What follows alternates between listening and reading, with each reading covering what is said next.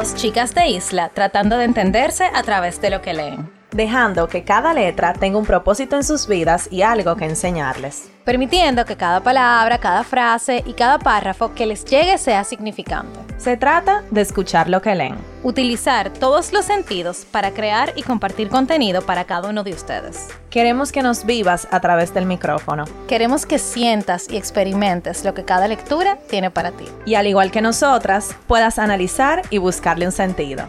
¿Estás escuchando? Letras al aire.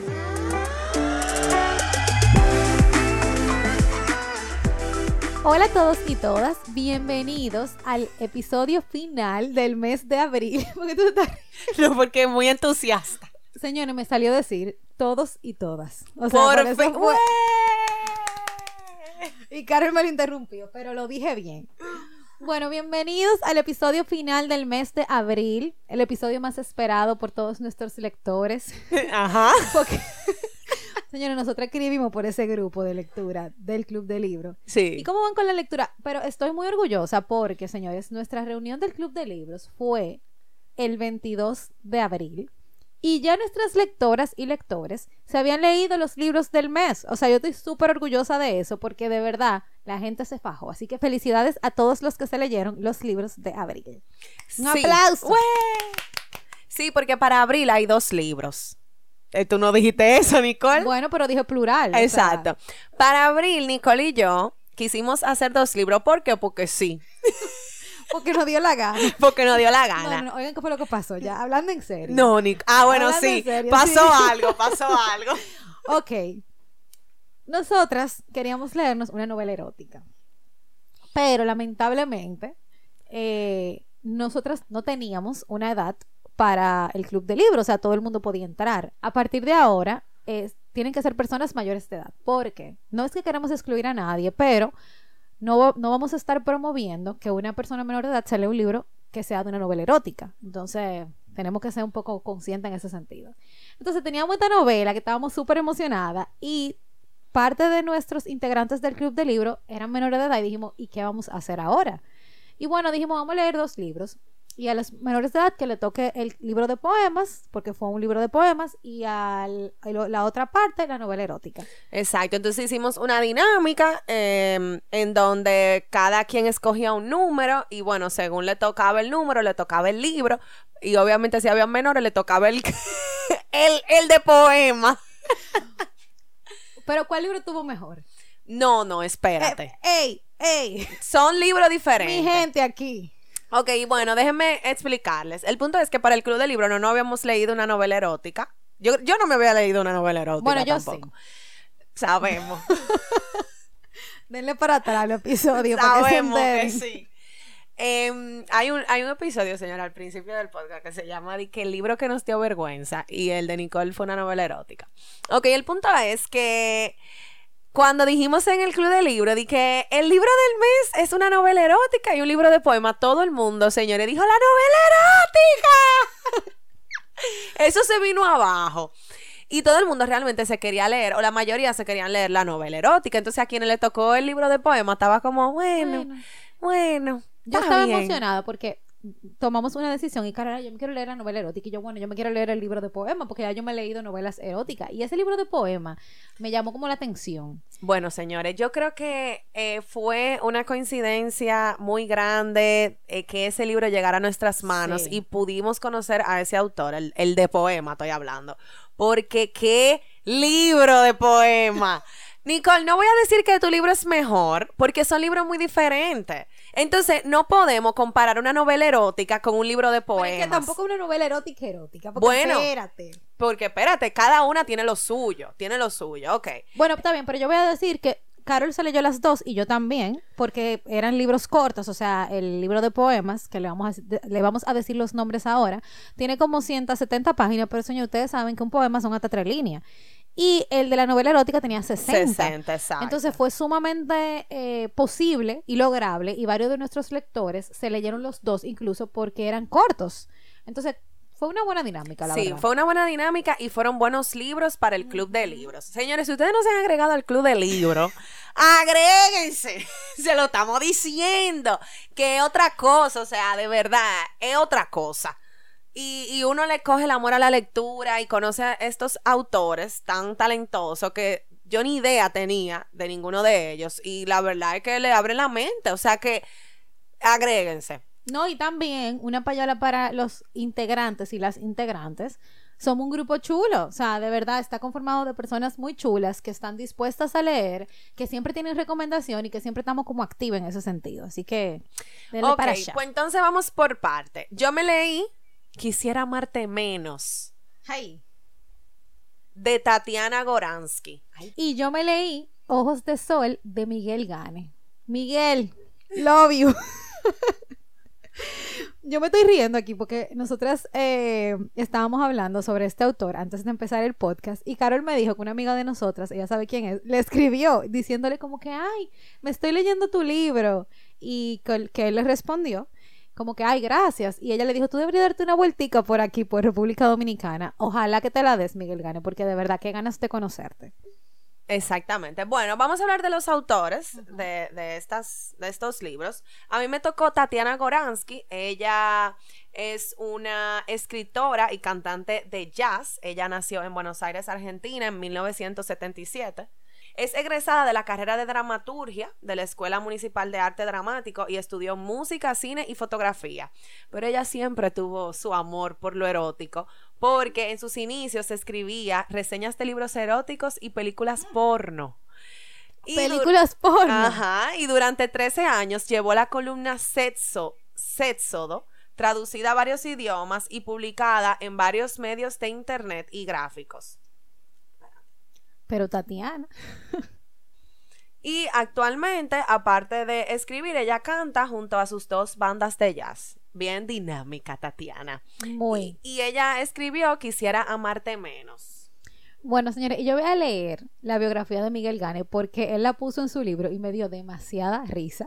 o sea, se nota que él es sumamente peculiar. Pero para que sepan, Miguel Gane nace en Leristi, no sé si se dice así, Rumania, en el 1993. Solo me lleva dos añitos, o sea que tiene 28 años. Eh, es autor de los poemarios Con tal de verte volar, ahora, ya ahora que ya bailas, La piel en los labios y bueno, Ojos de sol. Y él dice esto en su, en su libro que me encantó. Nunca ha ganado ningún premio, su nombre no ha firmado ninguna columna periodística y sus estudios son irrelevantes porque nada, o sí, tienen que ver con la literatura. O sea, me encanta porque él se describe como, como que él es un muchacho que está escribiendo, pero nada que ver. O sea, yo creo que ustedes se lean los poemas de ese hombre. Bueno, Carol me dijo que lloró. Sí. cuando- cuando no, tú me viste. Yo leí uno. Yo leí uno delante tuyo Ay, y a mí me salieron las lágrimas. Eh, escribe demasiado bello, escribe de absolutamente todo. Y este libro en particular es un homenaje a las margaritas, porque él dice, que también lo voy a leer, Ojos de Sol es un homenaje a la gente común, pero a la vez única, que inunda nuestras vidas y nos hace crecer, porque quien bien te quiere te ayudará a florecer como una margarita. Es el espejo en el que tarde o temprano te vas a encontrar la flor que antes o después germinará en ti. Bello, Miguel. Bueno, ya les leí un poco de lo que trata el libro, pero señor, él habla de todo. Él habla de su mamá, ese fue en el que Carol lloró. Él habla de su abuela. Él habla de ser inmigrante en un país, que ya hemos escuchado a varios autores hablando de esto, pero él lo pone de una, de una forma tan cruda. Él habla del amor, del desamor, de lo que es el estar enamorado, del deseo, de la pasión, del tú eh, obsesionarte con una persona. O sea, él habla de todo, de verdad. O sea, yo quedé mala con este libro, con cada página que yo me leí. Ajá. Yo cuando me lo estaba leyendo le decía a Nicole que yo no quería que se acabara, porque es un libro que uno coge y no quiere dejar. Yo, yo, y a mí hace mucho no me pasaba eso con un libro, que yo esperaba el momento como para leerlo, porque ya quería seguir leyéndolo, porque de verdad es un libro que, que te acoge. Yo creo que, que él escribe de una manera tan especial ajá, y pura, en donde uno se puede identificar completamente con, con las palabras de él, que puede ser sencillo lo que él escribe, pero es poderoso. Y él, y él entra bien adentro del corazón y te toca las fibras sentimentales, porque de verdad yo me identifiqué muchísimo con muchísimos poemas, anoté muchísimo. Y vamos a leer alguno. Tenemos Sí, que pero- leer. Sí, claro, pero espérate por parte, eso va después. Ah, lo que iba a decir también, hablando de los poemas, que mm, algo que a mí también me gustó mucho del libro es que además de él ser sensible, porque él lo dice, él dice que en uno de los poemas también, él lo dice mucho, que siempre le han dicho que los hombres no pueden escribir poemas, porque eso es, el hombre no puede verse vulnerable, pero que la vulnerabilidad es que tú encuentras todas esas cosas buenas y fortalezas que una vez se deja de lado. Entonces me gustó porque Carol y yo nos hemos leído varios poemarios de diferentes autores, tanto hombres como mujeres, y este en específico es sumamente diferente a todos los otros. Entonces creo que dentro de este género literario que es la, la poesía, hay demasiado por donde cortar. Y que no importa lo que tú digas o lo que tú escribas, siempre hay una forma de tú decir lo que es tu forma y es única. O sea, yo, señores, yo subí una foto a Instagram con una frase de él. Cada dos o tres días publicaba un poema de él. O sea, de verdad me tocó mucho el corazón porque, señores, él fue sensible. O sea, con sus poemas él es muy sensible y eso es sumamente apreciable. Y que no son cursi también. Eso me gustó, que no toca el lado cursi. Y no, no por nada, porque hay poemas muy lindos que son cursi, pero me gustó porque él se va más allá del sentimentalismo. O sea, él toca de verdad los puntos clave que tiene que tocar.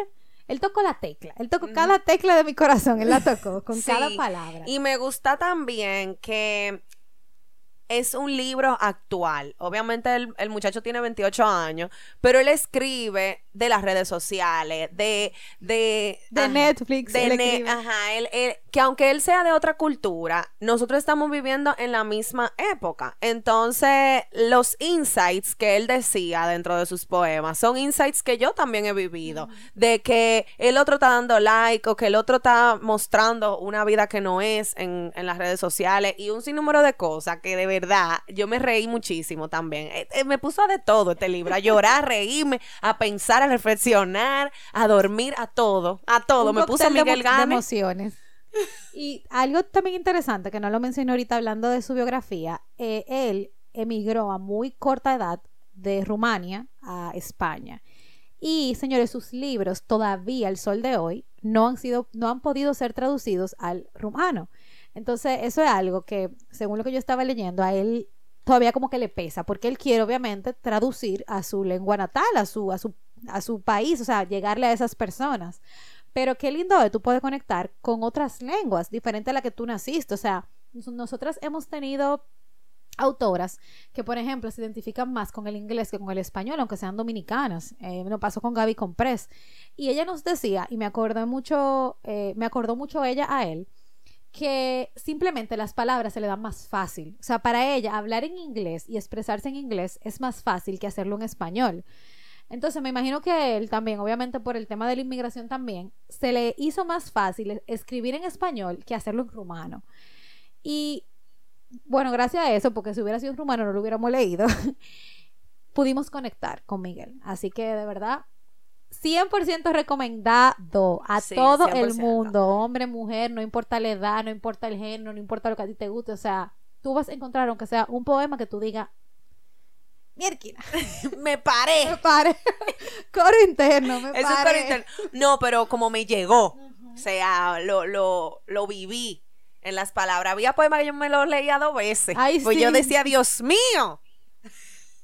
Soy yo en este libro, soy yo. Lo- vamos a leer algunos de nuestros favoritos eh, en un momento. Pero Sí, vamos a hablar primero de Tatiana, para Ajá, leer, de- leer de- las dos. bueno, entonces yo me leí Quisiera amarte menos. eh, y bueno, el libro empieza Fogoso. Fo- pero fogoso, señores. De verdad, después de yo leerme esta novela erótica, yo quisiera saber si son toditas así. No, no, no son así. Porque el libro empieza jocoso diciendo no uso bombacha. Y bombacha es panty. Eh, bueno, panty, ropa interior femenina, ¿verdad? Lo que usamos las mujeres. Y así empieza el libro de, de Tatiana. Y la verdad es que me pareció, empezando, eh, que ella utiliza el sexo y, y todo lo que envuelve las relaciones sexuales de una manera sumamente cruda. O sea, ella no aborda en este libro, porque no me he leído más de ella, ella no aborda eh, la sexualidad desde una perspectiva Sensual. sensual, exacto, desde una perspectiva donde yo diga, ay Dios, qué Wow. chulo, que no sé cuánto, sino de- desde una perspectiva ruda, cruda, eh, sin filtro. El sexo siendo sexo. Punto. Sí, pero yo diría que hasta peor que de ahí. No, no, no. El sexo siendo, ser- Pero de una manera- puramente sexo. O sea, pero primitivo, exacto, sí, sentimiento primitivo, de una manera bien poco digerible. Entonces me chocó, claro está, eh, cómo empieza el libro. Y, y, bueno, no sé si leer alguna de esas cosas para que ustedes enti- entiendan a lo que me refiero, porque está fuerte. Esto no es para menores de, de 18 años. Exacto, Esta parte, si usted menor, la puede quitar y volarse Ay, no, al final Nicole, yo no, es que yo no puedo leer algo de eso, porque es que me da mucha vergüenza. Bueno, algo que no sea tan, tan crudo. O sea, Bueno, lo leemos ahorita, lo leemos ahorita. Pero para, para hablar un poco de la novela en general, eh, la novela se divide en personajes. En vez de, cap- bueno, cada capítulo es de un personaje diferente que va construyendo una historia muy interesante, la verdad. eh, porque es una historia de amor, pero un amor bien tóxico, maníaco, dependiente, diría yo. Entonces, eh, cada personaje va abundando un poco más de la historia hasta que eh, en la parte final ya se sabe el desenlace. Se Entonces, completa. Exactamente, al principio yo estaba de que, wow, pero estos son mini, mini historias dentro de- de- del libro, pero no, todo se conectaba. Y básicamente, para hacerle, para decirle de qué se trata, eh, había el personaje principal que se llama Julia. Ella es una chica de cuarenta y pico de años que se enamora perdidamente y, y locamente, diría yo. Pero de loco, no, no de lo chulo, señores, de lo, de lo, de lo fuerte, de lo Ah, pues, raro. El túnel. Vayan a ver ese libro, El túnel. Así. Un amor así. Exacto, Loco. Un amor loco. De un muchacho llamado Juan. ¿Qué pasa? Eh, Julia mm, quería tener hijos porque ella ya era cuarentona. Entonces, eh, eh, es chulo como cada uno va contando su perspectiva de lo que pasó. eh, porque cada quien tiene su personalidad. Entonces, él se ella se enamora de Juan. eh, y ella quiere tener un hijo, o sea, ese es como su, su obsesión. Un pibe. Un pibe. Quien se leyó el libro sabe. Pibe, ya no es lo mismo. Eh, entonces, ella está desesperada por, por eso, por tener un hijo de él. Ella nunca había sentido eso por nadie y ella se obsesiona con la idea y bueno, pasa eso. Entonces, está Juan, que es un, un señor, o bueno, ya, bueno, qué sé yo, un cuarentón también, que él, según Julia, él es muy tiene muchas mujeres, eh, tiene, tiene muchas eh, encuentros sexuales con mujeres y no sé qué, qué bla, bla. Pero en la parte de Juan vemos a un personaje bien dulce, diría yo, una persona normal, una persona que que también siente y estaba enamorado de Julia, pero no nos enteramos hasta que llegamos a su parte. Eh, y nada, un- una persona que, que se tuvo que alejar de ella por razones mayores, diría yo. Pero Julia no lo vio así. Julia lo vio como un abandono y se volvió loca, señores. Loca, loca. Está Clara. Clara es... eh, El personaje decisivo de este cuento. Exacto. El de personaje decisivo, ella tiene básicamente un triángulo amoroso. No le, no le quiero contar mucho de Clara, porque como dice Nicole, es decisivo y pasan cosas muy fuertes de- con ella, pero Clara estaba enamorada de Julia y ellas dos tenían como un amorío. Y ella también estaba obsesionada con Julia, entonces. Pero, pero, pero, espérate. Pero, Eso era pero sádico. sádico, exacto. O sea- porque lo de Julia con Juan era, es Era verdad muy que era, sexual. era, era sexual y, y amoroso, pero era como una obsesión. Vamos como a decir, leve. leve en comparación, pero leve en comparación con Clara. O sea, Clara tenía una obsesión con Julia de que si no era de ella, no era de nadie. Entonces, em, nada, ellas tienen un amorío antes de que Julia conozca a Juan y ahí es que se enamora de Clara, pero Julia no estaba tan enamorada de Clara, en verdad. Julia la veía como... Yo no sé, porque es que esa parte no quedó como muy clara. Pero porque ella no habló, o sea, Ella no, no- quedó muy clara. Julia no habló de Clara. No, Julia nada más libro. habló de Juan, porque o sea, que ella se olvidó, ella se olvidó de que Clara existía y nada más habló de Juan. Entonces, no sabemos esa parte de la historia, Exacto. pero tuvo que haber sido recíproco porque pasaron muchas cosas. Sí, pasaron muchas cosas, pero yo creo que Julia se cegó con Juan y Clara la dejó a un lado y Clara le dio como un ataque de celo grave. Entonces está la turca. La turca es como un personaje que ata cabos dentro de la historia. Eh, ahí, en ese capítulo, yo me di cuenta que todo se unía y que no eran historias diferentes. Yo también fue ahí que me di cuenta. Porque la turca es un personaje externo al- a este triángulo amoroso, pero que dice más o menos lo que está pasando. Está Vera, que es la hermana de Clara, y aporta la niñez de Clara. Es como el trasfondo de Clara, de, de por qué Clara es así y, y de, de cosas que le pasaron en, su infancia a Clara. Por Vera sabemos más del personaje de Clara. Y por último está Ricardo, que Ricardo es un detective dentro de la historia que está resolviendo un caso que envuelve a alguno de los A personajes. todos, que los envuelve a todos. Exacto, los envuelve a todos los personajes. Entonces, básicamente, ya. Le conté, pero no le conté, para que se lo lean. Dedúzcanlo, porque ya, ya yo creo que estuvo suficientemente claro. Exacto. Entonces, a mí me pareció la novela, yo le comenté esto a Nicole, no sé quiénes de ustedes han visto Game of Thrones, que en la primera temporada, señores, eso era sexo, eh, todo lo, lo sexual y no sé cuánto.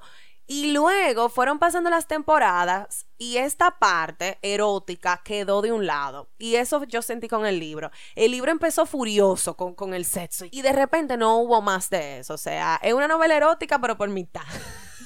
El principio nada más. El principio es erótico, pero erótico, yo no sé, hay que buscarle, buscarle una palabra, porque no erótico sensual, es erótico sexual. sexual, ya. exacto, erótico crudo.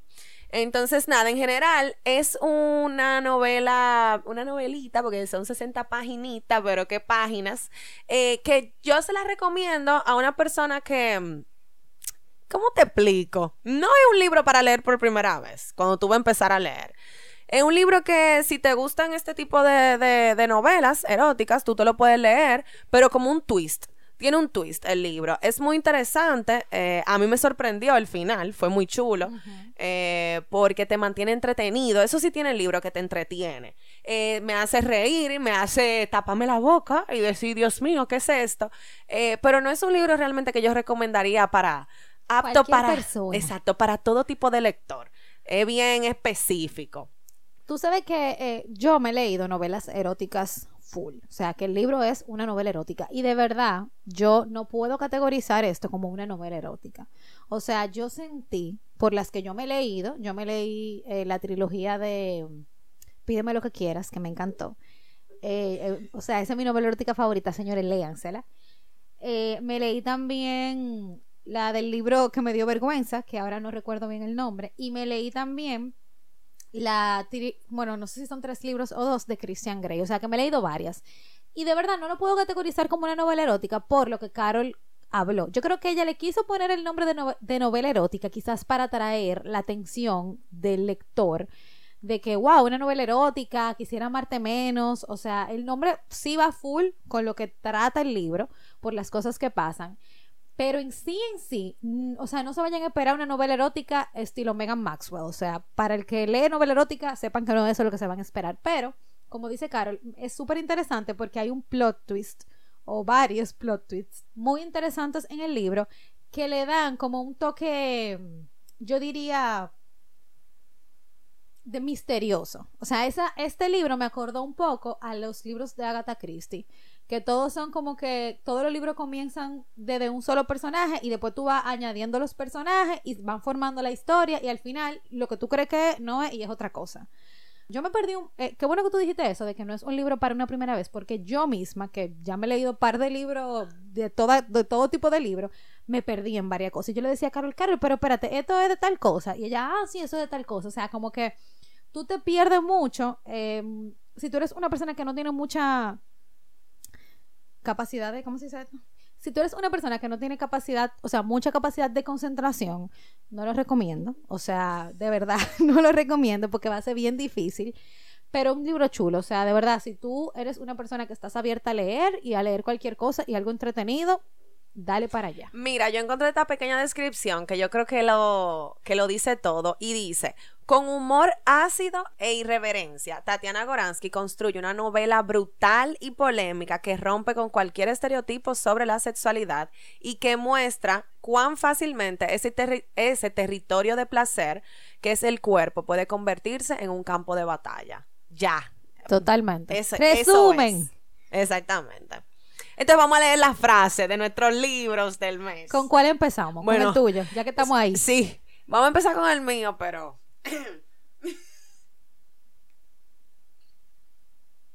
ok. Esta frase a mí me gustó eh, y es en el primer capítulo de Julia, donde dice: El sexo casual dio lugar al sexo nada casual, el amor casual hizo lo mismo. O sea, de tanto sexo casual se convirtió en algo no casual. Se convirtió en una, en una costumbre, en una necesidad, básicamente. Y uno comienza a preguntarse ahí, ¿y qué somos ahora? Y- y- ¿Y en qué estamos? Pero yo quiero salir contigo a- al cine. Literalmente, o sea, ella empezó diciendo que ya no le gustaba usar panty por nadie o ropa interior por nadie. Y después Juan se lo pidió y ella lo hizo. Porque ella de verdad que se enamoró perdidamente de él. Entonces, básicamente, ella empezó con este, eh, bueno, para diversión, que no sé cuánto. Y bueno, le salió el tiro por la culata. Porque ella lo único que quería era que Juan le preñara. Y ella lo dice así: de que quiero que me preñes. Ella quería no, tener ella un decía, hijo. hazme un pibe. Hazme un pibe. Hazme un pibe, hazme un pibe. Ok, a mí me gustó mucho esta frase y es en el capítulo de Ricardo y ella está hablando, él está hablando de Vera, que es la hermana de Clara, ¿verdad? Aquí en el árbol genealógico. A Ricardo le gustó Vera, entonces dice así. Me gustaría ver desnuda a Vera, ayudarla a quererse un poco más, quererla y tratar de no quejarme, quererla y ver si con los antidepresivos puedo equilibrarme un poco y darle tranquilidad y contención. Me gustaría que se me pare de nuevo. Ya hace rato que no se me para. Dice que dicen que con los antidepresivos es normal. Eso. Eso o cuando estás con la cabeza en otro lado o en otro cuerpo. Yo no pienso más en cuerpos, no al menos de manera sexual. Sí pienso en el de Vera y quiero repararlo todo. Está lindo eso. Está lindo, pero crudo, pero lindo. Déjame ver. Señora, porque Carlos y yo nos intercambiamos las tablets para leer, ¿verdad? Porque Y bueno, hay algunas otras frases que yo anoté, pero fue más de, mm, de diversión, como de, de, sorpresivo por, por la parte erótica, entre comillas, eh, que de algo que pudiéramos sacarle al podcast aquí que sea nutritivo. Eh, yo noté esto que me gustó mucho porque creo que todas, y quiero hablar de las mujeres en este momento porque aunque a los hombres le pasa, las mujeres somos las que más lo externamos. Y bueno, tiene que ver con la mujer. Esto era eh, Julia hablando de cuando Juan se, se le desapareció de la faz de la tierra. Y ella decía, el teléfono no sonaba, el celular no reproducía su ringtone, el mail no recibía su correo, el Twitter no retuiteaba, el WhatsApp no exponía su doble línea azul, el Skype lo mostraba invisible, el Facebook no le marcaba ni un visto, el Instagram no tenía corazones y yo seguía sangrando una vez por mes. O sea, a mí me encantó eso, porque las mujeres hacemos eso cuando tú estás saliendo con alguien o alguien te gusta, tú comienzas a ver por todos los lados dónde que está metida esa, perso- esa persona eh, y, y dónde estará y por qué no te escribe y que no sé cuánto y que han pasado tanto día. Entonces, es real. Y tú sigues en el mismo sitio. Tú sigues siendo una mujer y tú sigues sangrando una vez por mes. Y nada de todo lo otro está pasando. Y, y hablando un poquito de eso, esta parte que, que de Julia que dice, desnudo lo quería para preñarme, vestido para pon- proponerle un nuevo lugar de encuentro. En el medio no había nada, o sea, cuando ellos no se veían. Solo días sin sentido, campos, calendarios sin cruces rojas que esperaban por el próximo cuarto, baño, zaguán, estación de tren, parte de atrás de taxi, bañadera de telo, esquina con kiosco cerrado, parada de colectivo. Este libro, ahora viendo las frases, tiene muchas frases, eh, como que mucho sentimiento de mucha gente diferente, como que pasando por situaciones diferentes cada uno. Y eh, a mí particularmente, sé que no hablamos mucho de Clara, pero señora, ella sufrió mucho, o sea, de verdad, ella sufrió. Y yo anoté varias partes de la historia de ella, o sea, ella contando cómo ella se sentía. Y dice así. No te dejaría nunca por ninguna otra persona. Pero si mi amor, voy a dejarte por un órgano. Y mi puño, tu puño es hermoso, ese puño color aceituna, ese que me deja llorando, pero no es un órgano, no es un órgano, no hace bebés. O sea, que era lo que estábamos hablando. Ella quería que la preñaran. O sea, a ella toda quería, costa. ella quería estar con un hombre. O sea, ella sentía esa necesidad. Y eso aclara, señores, la de barato. O sea, de verdad. Y nada, la verdad que el libro es bien interesante. Eh, es una novela, como dije, no, no la considero erótica, pero así la quiere, quiso llamar la autora. Y nada, tiene muchísimas connotaciones y la verdad que es buena. O sea, ambos libros son muy buenos. Entonces vamos ahora, para terminar, con mi hombre, Miguel Gane. Dios mío. Mi, o sea, de verdad, yo creo que es- él está en mi top 10 de autores ahora mismo, leídos. La verdad. Y yo quiero comenzar con mi cuento, oye, mi cuento. Yo quiero comenzar con mi poema favorito, que es el de, todos los poemas tienen un nombre, y este es el de los inmigrantes. Eh, y dice así, no vine a tu país para quitarte la comida, sino para saciar mi hambre. No vine para robarte tu casa, sino para tener la posibilidad de construir la mía. No estoy aquí para dejarte sin trabajo, sino para pelear por encontrar uno. No quiero dejarte sin tus sueños, sino poder despertar en una cama y que salir de ella no sea una pesadilla. No soy tu invasor, porque no he venido a acaparar nada de lo que tú tienes, sino a compartir lo poco que yo puedo darte. Y ahora vivo en Leganes, en Paterna, en Lorca, en Calpe. Soy tu camarera, tu cuidadora, tu conductor de Uber, tu segurata, tu agricultor, tu albañil. Y yo no soy tu inmigrante, ahora soy también tu país. Señores, ese poema Sí, yo se lo leí a todo el mundo, yo creo, porque es que estuvo demasiado real. Es verdad, o sea, cuando uno es inmigrante, no, no me ha tocado la posibilidad de serlo, pero según lo que he visto de las personas que lo son, tú eres todas esas cosas y uno siente que lo están invadiendo, pero realmente no. O sea, yo estoy haciendo que tu país sea mejor y, concho, le duro eso.